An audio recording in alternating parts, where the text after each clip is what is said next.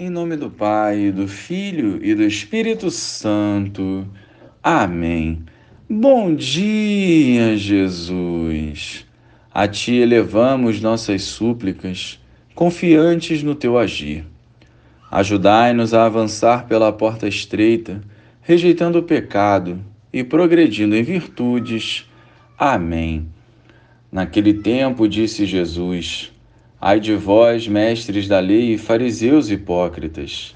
Vós sois como sepulcros caiados. Por fora parecem belos, mas por dentro estão cheios de ossos de mortos e de toda a podridão. Assim também vós, por fora parecereis justos diante dos outros, mas por dentro estáis cheios de hipocrisia e injustiça.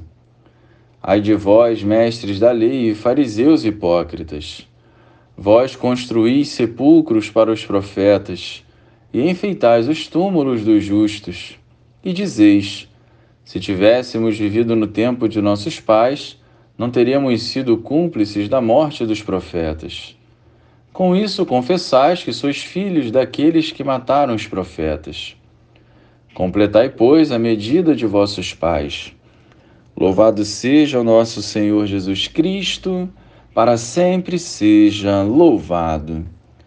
Novamente, o Senhor vem nos alertar a respeito da incoerência dos doutores da lei e dos fariseus. A hipocrisia é algo condenável por Jesus e serve de atenção para nós em nosso dia a dia. A vivência da santidade não tira férias e cabe a nós vivermos o Evangelho em todos os momentos da nossa vida. É preciso ter coerência entre o que fazemos no oculto e em público. Uma coisa que por vezes o homem esquece é que Deus tudo vê.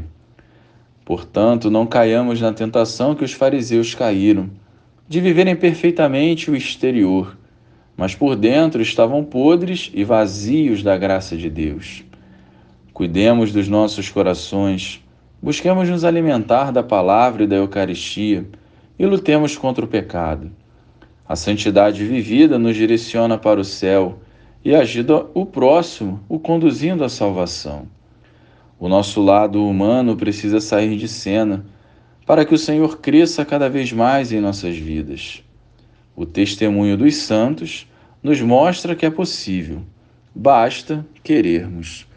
Glória ao Pai, ao Filho e ao Espírito Santo como era no princípio, agora e sempre. Amém.